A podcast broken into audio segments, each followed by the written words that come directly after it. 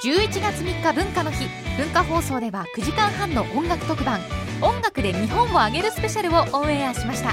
レコード版のオンエアあり d j k o のノンストップリミックスあり注目シンガーソングライターの音楽秘話あり特撮ソングの生ライブあり豪華プログラムが今すぐラジコで聴けます。聴いてお気に入りの曲をあげるだけで Amazon ギフト券3000円のチャンスも。詳しくは文化放送ホームページまで。音楽で日本をあげる。はい、こんにちは。大竹誠です。今日は7月6日月曜日。今日のパートナーは？こんにちは、阿佐ヶ谷姉妹、姉のえりこと。今田奈美穂です。はい、私の横には大田秀明です。よろしくお願いします。はいはい、もうあれだったね。すごかったね。もう雨風がね。そうですね。ねこう、まあいつも思うけども、はい。もう太田さんこの水かさの増えることに対してだね。はこう川が決壊することに対してだね。もう何年も前からだけどこう、ある程度限界みたいなものがあるのかね。どうですかね。あの、やっぱり水害のその量と規模がどんどんどんどん大きくなっていくことに、治水の対策が追いついていけてないということはありますよね。ねもう分かってることだよね。はいもうあの天気図なんかがね予想してるんだからね。ハザードマップなども細かく自治体も作ってはいるんですけれどもね。でも1時間に100ミリとかね。まあ、400とかそういうものすごい量のものすごい雨が量の雨が降られたら。大変だよね。うん。そっちは別に被害らしきものはなかったわけ？こう、うん君たちは。阿佐ヶ谷周辺でですか、うんうん阿佐ヶ谷あたりは。うんまあ、やっぱりあのーえっと、携帯なんかの方にも、あの杉並区に大雨の,、あの予測みたいな感じの、ねあの、告知みたいのは、ず通知は入ってきたりとかしながら、それを見ながら気をつけてたりはしましたけど、でもそうねなんか前はでも阿佐ヶ谷もあの辺水溜まったりしてたんだよな。うん。そうですね。でやっぱり阿佐ヶ谷って、阿佐ヶ谷って谷ってね、あの地名に入ってるぐらい、うか。本的にはやっぱり谷の、あの町のようなんですよね。ハザードマップなんかでも、あの見るとやっぱりこうちょっと危ないぞっていうようなお色のところが、私たち二人が住んでる場所のところも結構色がついてたりして、うん。で阿佐ヶ谷色色ついてんの？色ついてます。ついてます。低いのよねね私たちの住んでるえところね。目の前はなんか何？ほほ遊歩道？あ、そうですね。あのーそれは下が川だってこと？もともと多分だから川が通ってたんですけど埋め立てたみたいになってて、目の前の。はい、目の前の遊歩道が。お。そうなんですよ。だからまあやっぱりちょっとあの溢れやすい感じのところで、な何年か前に、やっぱりおせんべい屋さんとかご近所の方が、あの申し出てで、あの区の方で整備していただいたってそれで随分溢れなくなったんですけど、うん。ちょっと何年前だったかな。やっぱりもう土のを積んでも積んでも積んでもわあの、水浸しになっね、ちゃう溢れてきちゃうみたいなことうんがありまして。駅前も？駅前もね、あ、阿佐ヶ谷駅、うん。あのー、浸水しまして、全国ニュースになったことがあったんですよね。駅前の、名前出していいのかしら、あの、マック、マクドナルドさんの、うんうんあのー、1階の椅子の上ぐらいまで水がバーってなっちゃって、全然ね、ちょっと憩えなくなってしまったそのっていうのが。時君た。ち阿佐ヶ谷住んでたあもちろん住んでたんですけど住んその日たまたまん。私たちが、あの北陸の方に行っててで北陸に行ってたんでしたっけ？そう福井だったか金沢の方でうんあの全泊うん。だったかな？なんかお仕事の関係でお泊まりしてあたんですよ。泊まりにそうか。でその夜の,、あのテレビで全国区のニュースで阿佐ヶ谷の,、ん。あのこちらの駅前が水あふれてますっていうのが流れてきて、ええー、と思って、でももう11時とかそのぐらいだったんで、ご近所の方にね電話するわけにもいかないし、うんうんうん。まあ、とりあえず次の日も帰ってくるのが遅かっ朝霞に戻るの遅かったんでね、でその後ちょっとこっそりあの駅前のねお店とか見たりしたんですけどその時は随分引いてたんですけど。もうでちょっとやっぱりツイッターとかにもね阿佐ヶ谷姉妹阿佐ヶ谷であの水あふれてんのに何やってんだみたいなのが ちょっとねあのあ流れてたわね。ね、あの大、まあ、阿佐ヶ谷さん大丈夫ですか？みたいなお話もちょっと、あのご心配もいただいたりしたんですけど、で帰ってきたら大丈夫だったの？別に。うん。帰ってきたらね、全然水が引いてて、うん。全然そのねだから浸水した感じがなかったんですね。本当は私たちも水かきとかしたかったぐらいだったんですけど、ちょっと一日で経っちゃったのもあって、引いちゃったの。バラっていうことじゃないんですけど、本当にちょっとね、それで、まあ、あの、お手伝いをできなくて、申し訳ない方んですけどね。まあ、でも本当どこでも杉並区だけじゃなくって、治水対策してるって言っても、いざって時になんかちょっと、ねその、うちうち駅前もなんかね、治水の場所があって、なんか地下にねあの水を貯めるみたいな設備を整えたみたいなんですけど、杉並阿佐ヶ谷がね。整え終わったのか、整える前だったのかわかんないんですけどその洪水の時はちょっとそこが開かなかったとかで。何が？あのその治水の場所が、うんうんうん。なんかうそので水が地下に降りなくてそれで溢れちゃったみたいな話だったわうん。ね。作ってはあったのにはい、だから、ね、そういう時になってみないとその設備とかがどう機能するかっていうの分かんないから難しいですよね。俺んちさ、い。まあ普通なんだけどさ、ええ。上作ってあるとこの2階にベランダがあるのよ。はいはい、はい。でベランダはベランダはなあのあるんだけど、はい洗濯物干すところなんだ。そのベランダは、あのちょっと穴開いて穴あなんていうの？あ網目の網目になってる、はい。ところを歩くようになってるわけ。あメッシュみたいになってる。メッシュみたいになってるところを、なんか抜けてるのね、それだから雨まあたまんないように、はい。抜けてんだけど、はい。そこを歩くんだけどその雨水が、はい。何の表紙かちょっと内側に寄ってるらしいの2階の。あの窓側に寄ってるらしいのよ。あちょっと傾傾斜とかなんかのわかんない。その窓側に寄ったやつが1階に垂れてくるわけよ。はいはい。で1階ははい。うん。1階のとこには、ま、窓があるんだけど、はい窓ギリギリにその雨水がポタポタポタポタ今日見たら結構ボタボタ落ちてんのよ。あこれ作り方間違えたんじゃないのかなと思って。なんか問い問いみたいのはないんですか？なんかこうなんかパイプみたいのでこいうやいやなんかそれはそれ流れるあるよ問いぐらあい俺んちああるんだですね。と問いはあるよ。問いはある。問いとは別に。問いはあるんだけどそこだけなんかそのメッシュみたいになってるところの内側だけが構造の問題かなんか今日今日まで気がつかなかったんだけどあ今日ちょっ今日とじゃあ今日見たらあれだとうちの1階の窓のはい。外側ギリギリに落ちてるわけよ。はいうんとなんかちょっとそうボタボタ落ちてるわけよ。はいはい。ちょっと嫌じゃない？なんか。そうですね。そうですね。で窓とか開けちゃうとちょっとこうなんか入っちゃったりとか。かぶっちゃう。引っかぶっちゃう。なんか。いやかぶる。それ開けあ開けたら。じゃああんまり開けられないですね。いや開けて開けないけどね。いやだからね。その下のほら、あのなんていうのなんか。あ雨どい雨どいなんていうんだ。まあ大きな窓のはい。下のレールのあたりは木じゃない。そのレールは金でもその下は木じゃん、はいはい。そのあたりにバンバン外が当たってんじゃないかなと思って腐っちゃうかも。それだから美穂さんのうちのドアもね。そうでした。あの私のあの、アパートの、私の部屋のところの、ところに雨降ると、すっごい私家の玄関の前がびっしゃびしゃになってたんですね。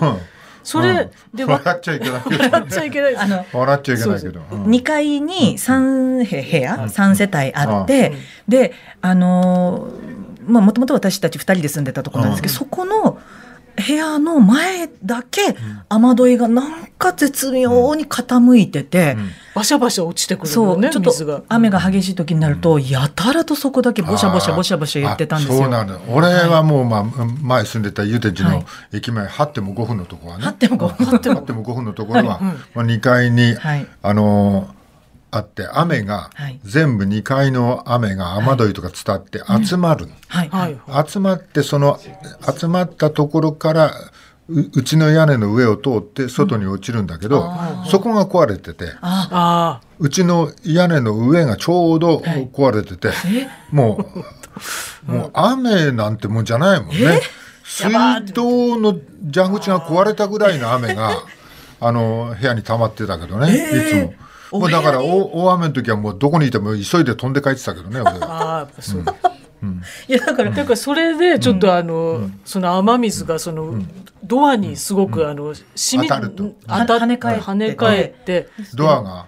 で何年かもずっとこう雨が当たってたせいか、ドアドアの下のところが錆びてきちゃって、でな中からどんどん錆びが出るようになっちゃって、ん。であのこの前外れちゃったんですドアが。なんかその錆びちゃったから。お前んちのドアが？ドアが。うん。うちなんか仕事で、あのこうちょっと自宅ロケなんかが多くて、で結構出入りなんか多かったんですよね。それってそれってまあね。開けたり閉めたりが多かったんで、自宅ロケが多かろうとなかろうと。そうなんですけど。まあ出入りはするからねドアは自宅ロケの日に、うん。外れたんですそっくり返っちゃったんですよ。ドアを閉めたらね。そっくでり返っち閉まゃったのね。らなくなっちゃってね。ドアがびっくりしちゃった。あのあの魔法の絨毯みたいに端っこがそっくり返っちゃったんですよそんなことあります？あの鉄の扉がね。鉄の扉なの？表は鉄っていうかアルミっていうかなんですよ、でうん。中に、うん。四隅に多分強度を保つために随分古いやつだったからか、あの木をね這わせてたのよねそれがちょっと錆び錆びたり腐っちゃったりしてちょっと外れちゃったみたいのがあって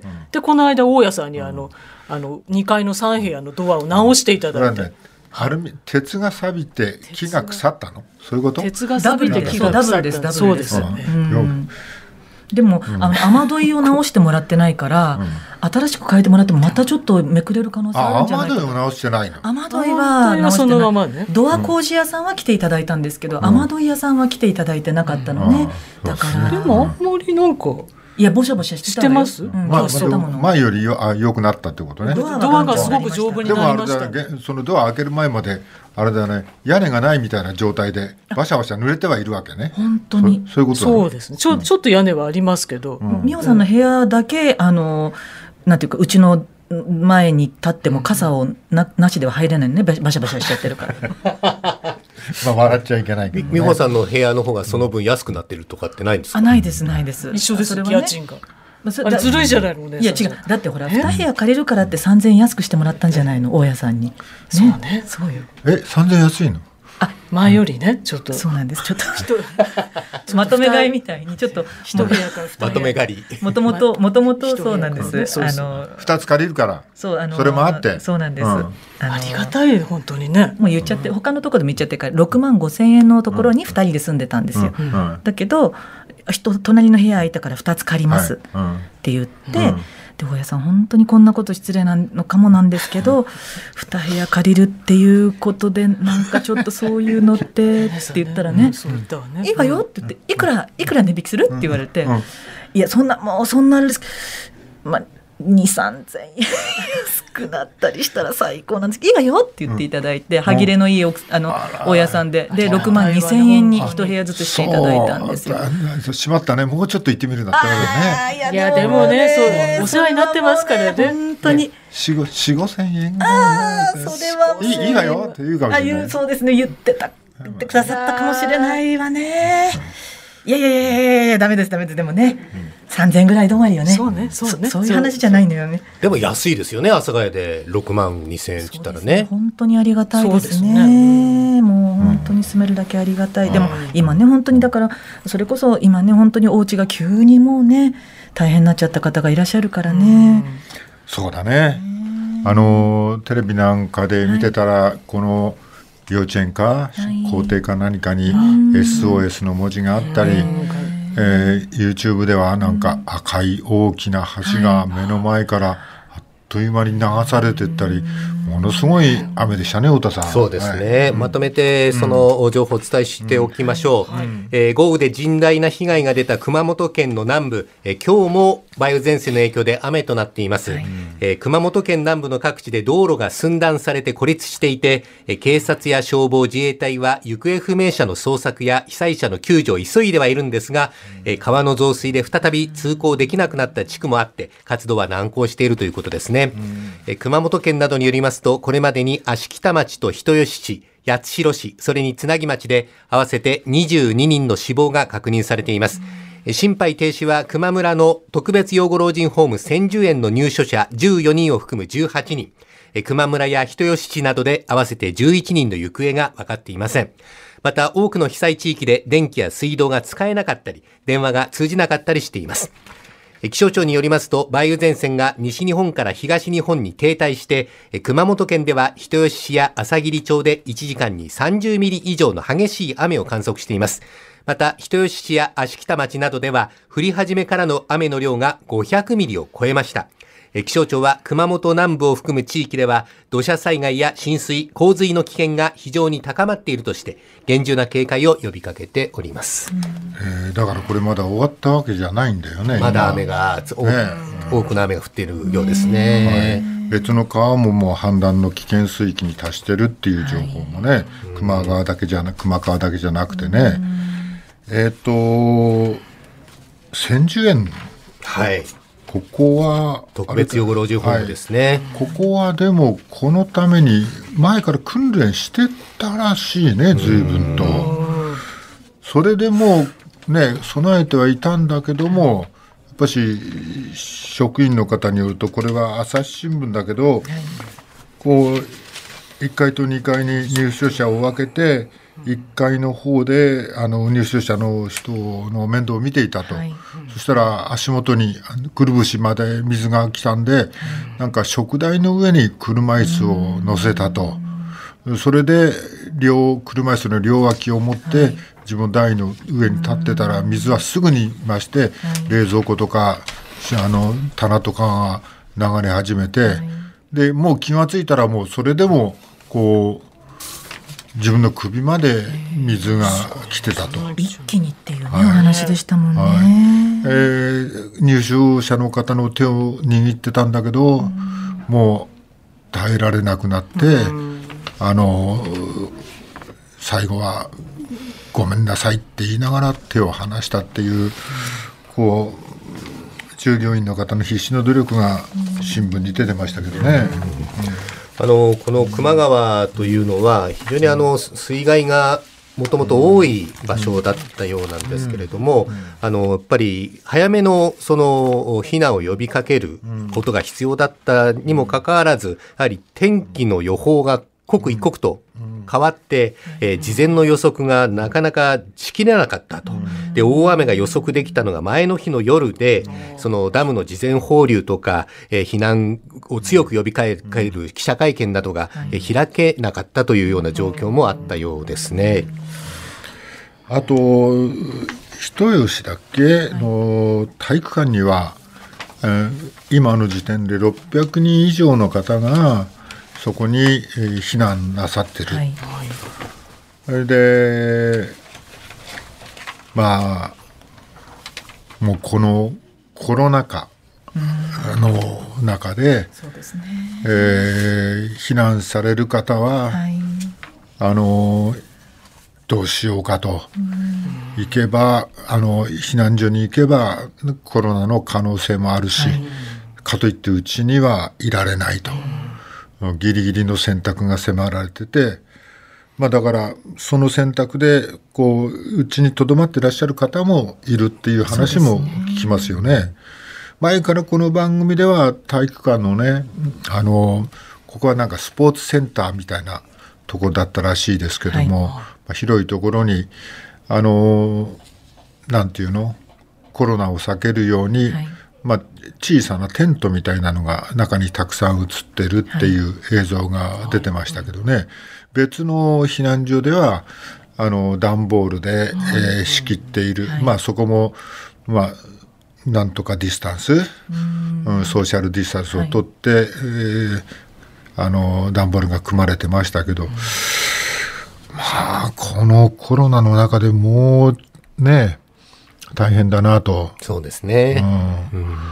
もう前から思うけどもこうもうちょっとこのお水害はもうもうどう考えてもこれだけの量があちこちに降るとじゃあ川穴深く掘っとけとか堤防を頑丈にしろとかっていくら言ったところでまあどこに被害が及ぶかわからない状況の中でそれだけの設備投資するお金があるかって言ったらねそれはそんなにはそうですね。予算には恵まれてないよね。で降水の量も想像を超える量が降ったっていうのがもう毎年のように更新されていますので本当にあの追いかけっこですよね治水対策と雨の量が。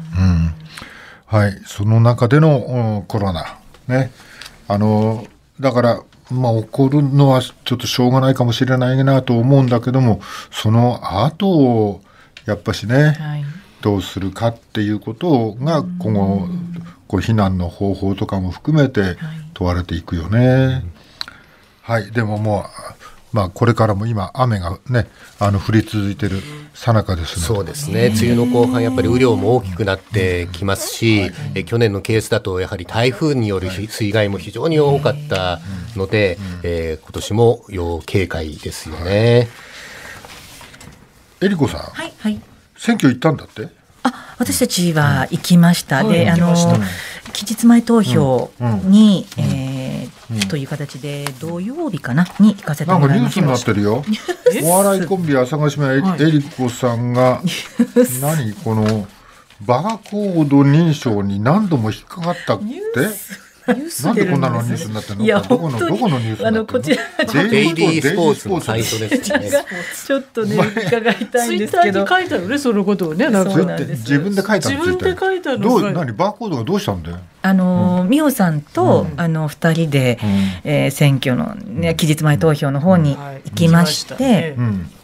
であのうんまず受付でね、うん。その自分のその選挙のお知らせってあの郵送していただいたものをうん。渡して本人確認取って、うん。で投票用紙をうん。代わりにもらうわけなんですけど、そのあの時のなんかピッてやるバーコードが認識されなくて で 謎です、私も謎なんですけど、でまず一人であれあれってされててそしてどうしたの？って隣の方が なんか一緒に手添えたけどならなくてそしたらまたさらに後ろの方が「あのどうした？どうした?」って言ってきて3人がかりでうん。バーコードを何度も何度も機械に通したんだけど。水に濡らしくちゃくちゃだったんじゃないの？全然なんかほら携帯を一緒全然。よよそいや隣に置いてたとか。バーコードの紙と携帯一緒に置いといてバーコードがおかしくなったって話聞かないでしょそれは。なんか俺電磁波みたいなの置いちゃって電磁波でか。バーコードのバーコードがおかしくなるってことないでしょ。いやそうとにかくなんかでも必ずピッて普通はピッて言うだけなのにピッブーっていうのが3回なりまして私も別に本当にやましいところがなかったんですけどあのなんかちょっとすごく不安な気持ちになって。君たち何かに引っかかるよね。そうですね。ちょっとなんかね 美穂さんは美穂さんでこあの文化放送に入るのに あああれあれは温度まあ3回測ってダメだったらうちに帰っちゃったし。あ熱がちょっとあった時でも私はあのエリコはうち帰らなかった帰らなかったです。ダメです大丈夫です。ささすがにね。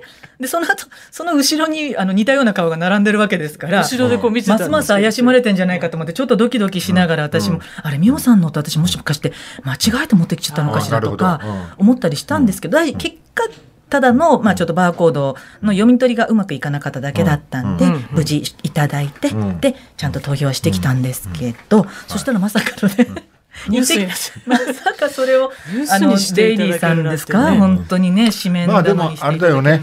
これ選挙に行こうっていうはことだよなってな夜午後8時までだそうですってこう言ってるから、なんか本当にまあ、その呼びかけにはなったかもしれないね。まあなんかい、うん行ってまあやっぱりそのねあの、行ってどうなるんだろうとかもちろんね思ったりとかって方もいらっしゃったかもしれないですけど、まあ雨の中でも何でも行ってうん。投票して、うん。そしたらちょっとなんか気持ちがこうスッとした気がしたので、うん。それを書かせてもらったんですよね。うん。そしたらなんかねすごくいいようにというか前向きに捉えていただいたりして 俺もね昨日、あ行ってきたね。に行かれましたね。はい。うん。うんあのまあ雨も降ってあんまり降ってなかったんで、ええまあ、はい。うちはいつもの近くの小学校なのね、はい。まあ、歩いて何分ぐらいかね、まあ、近いんだ、はい。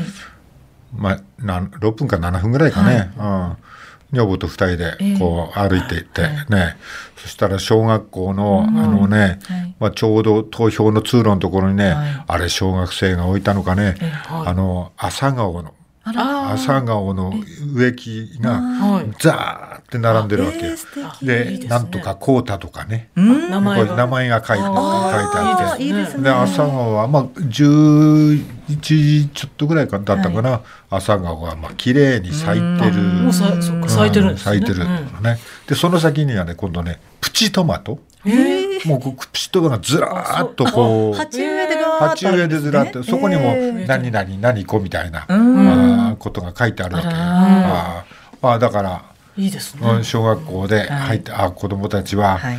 まあ何学期かなんか、ね実習かなんかあるんだろうね、はい。ね家庭科か何かでね、あ、保健体育かなんだね。あうん理科とかかななんでしょうね。うん。あってそういうの作ってんだな、はいでああと思って、まあ、いろんな色の朝顔とか、はい。プチトマトの赤いのとか青いのとかね。ね。まあ、見ながら投票色とりどり。ちょっとのどかな気持ちになって。うん。でもねもう変な言い方でよく見ると、あんまり咲いてないやつとね、うん、いや別に良くないっていうか よくない。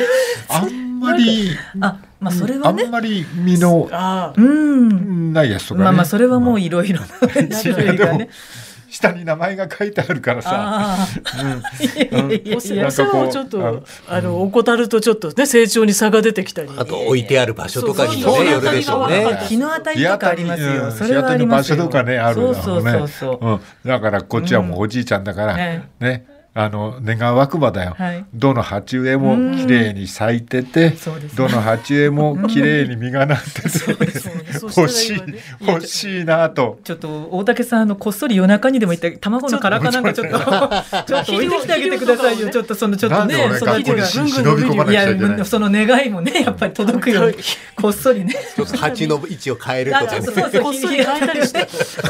下の名前書いちゃう。あれ？ちょっとわかんない。名前昨日まで実なってたのにみたいな。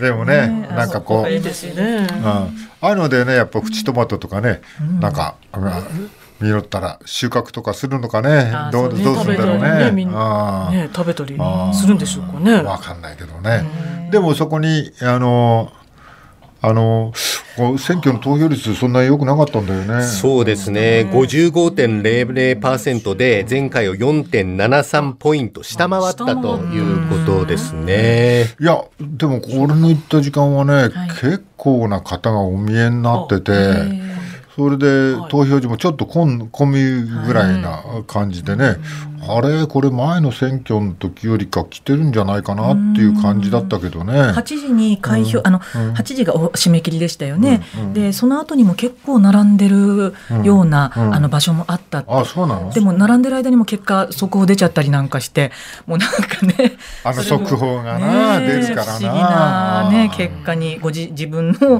入れる前からもう速報出ちゃっていやもうダメじゃん。なんか不思議なね現象ですよね。そうだよね出口調査だろ。ねあ頭角って不思議ですはね。いやいやでもあれだねあのテレビで討論会もなかったみたいだね。はい。うん、ネットの方ではなんか、うん。ちらっとやってたけど、討論会もなくて、小池当選した小池さんは、別に選挙演説をする街頭には出なかったですね、街頭にも。今回ね。ウェブで,、でとかね SNS みたいなものでの、はい。はい。でしたね。ね。うん。で討論会もないってことになってくると、まあどう考えても、まあ、このコロナでテレビに行ってや出まくってるっていうのもねちょっと効果があったりするのかなっていうふうにうん思っちゃうよね。はい、まあでもこれがねはい。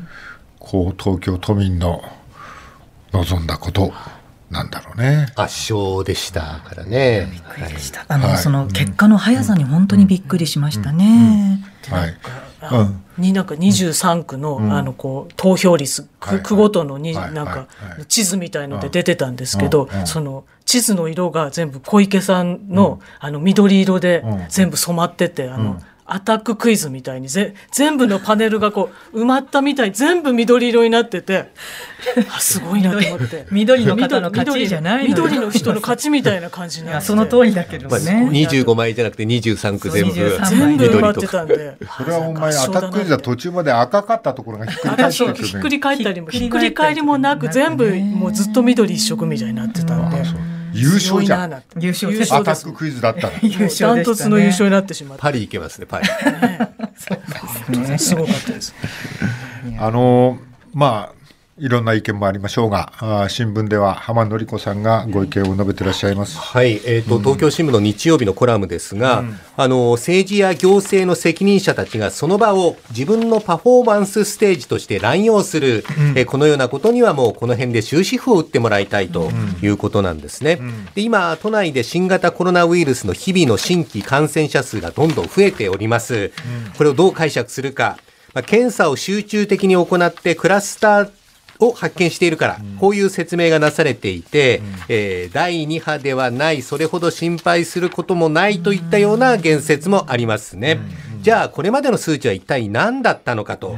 まあ、トランプさんは検査のしすぎで感染者数が多くなっているから検査を減らすべきだなんていう暴言も吐いたりしてますが、その発言とどこか通底するものを感じてしまうと。で、緊急事態宣言発令した時の三桁の感染と今の三桁の感染、何がどう違うのかきちんと説明してほしい。え夜の街が主なクラスターだから大丈夫みたいな言い方ですが、このところの100人台の新規感染の中で夜の街比率はおよそ3割。これを主たるクラスターと言えるのかどうか。それから緊急事態宣言が発令された時点とそれが解除された後では国もともあまりにも言うことの肌合いが違いすぎると、うん、まあ、危機を煽ったり大丈夫だと言ったり、その判断基準がよくわからない。まあ、その時々の自己都合で重点の置き方や強調点を変えているようにしか思えない。支持率がどうなるか、えー、選挙に勝つためにはどうなのか、そんなことを考えて何を言ってどう行動するかを調整しているように私には見えてしまうと浜典子さんはおっしゃっているんですが。はい。このコロナの感染者数が増えてると。はいいう現実があるわけだよね。はいはい、前の時はこれも、まあ、国もだけども緊急事態宣言を出して、はい、あのー、自粛とか、あ他県への移動とか。えー、いろんな要請を出してたわけだよね。だ当然それに伴って保証みたいなこともね、はい、こう両方やってきたわけだけども、はい、今回は、まあ、浜典子さんが言うまでもなく同じぐらいな現象が数字的には近いものがありますよね、起こってると。だけどもなんかこうあの自粛より自衛みたいな言葉だけでまあそのお金が随分なくなっちゃったっていうのもあるんでしょうけども、はい。はい、まあこのまま両方とも今の状態のまま推移を見守るという形になってるね。そうですね。今のところ特に対策をすることもなく、注意喚起を呼びかけるだけにとどまっておりますからね。はい、えっと、まあね、この舵取りはどうするかっていうのは難しいなとは思うんだけどね。それともう一つやっぱしね心配なのはこの後、まあ、俺の友達なんかもね、はいもうこれ冬までうちは持たないぞとかっていうねもう会社やってる人たちがダメだと。だからまあアメリカが失業率が20%を超えてるって話だけども、はい、まあこの先の中小企業はいや本当に心配なんだけどな。そこら辺にどう手を打つかっていうのを、はい。はい、まあ、給与要請とかいろんなものをね反対側でやっておきながら、どうやって手を打つかを本当に考えてくれないとかなり厳しい状況があ秋に向かって、はい、なんかこう猛威を振る感じだね。さあ今日も始めましょう。